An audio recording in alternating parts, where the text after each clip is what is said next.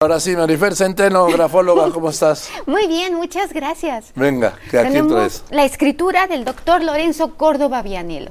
Sí. Que además es una escritura, a, a mí me parece muy interesante desde varios puntos de vista. Con solo verla parece que la letra tiene textura. Es una letra gruesecita, es una letra que seguramente fue escrita con eh, alguna tinta de gel, pero es una letra gruesecita. Es una escritura que se conoce en grafología como una letra pastosa. ¿Cuánto tardará en hacer esa firma?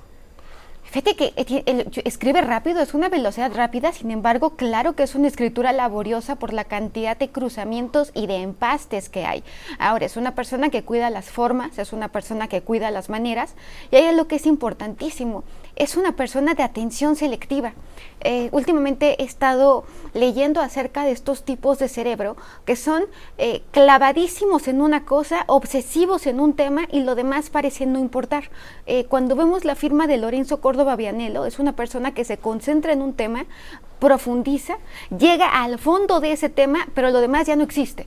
Es una persona que se concentra en los temas, que llega al fondo, que los analiza a fondo, que además ama la información, por eso la letra es ligada. Hay personas a las que les gusta el conocimiento, a las que les gusta la información, a las que les gusta la historia.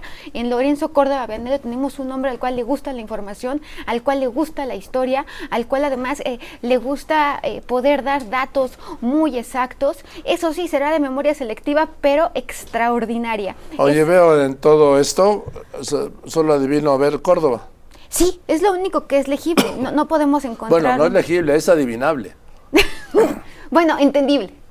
Bueno, Sí, pe- pero sí, sí, sí, e- es entendible absolutamente que dice Córdoba, que es el sentido de la responsabilidad, del deber ser. Es una persona para la cual la responsabilidad, el deber ser, eh, da- dar siempre lo mejor de sí mismo ante los demás y, y actuar de acuerdo a, a lo que considera correcto, de acuerdo a su sistema de creencias, le resulta fundamental. Y es por eso que se enfrenta constantemente a este conflicto que seguramente él conoce a fondo a nivel filosófico, porque queda, queda claro que es una persona que disfruta la cultura y todas sus formas, este conflicto entre ser y deber ser. ahora eh, veo, le pone el acento a Córdoba, pero luego veo un ocho, otro círculo, otro círculo, otro círculo.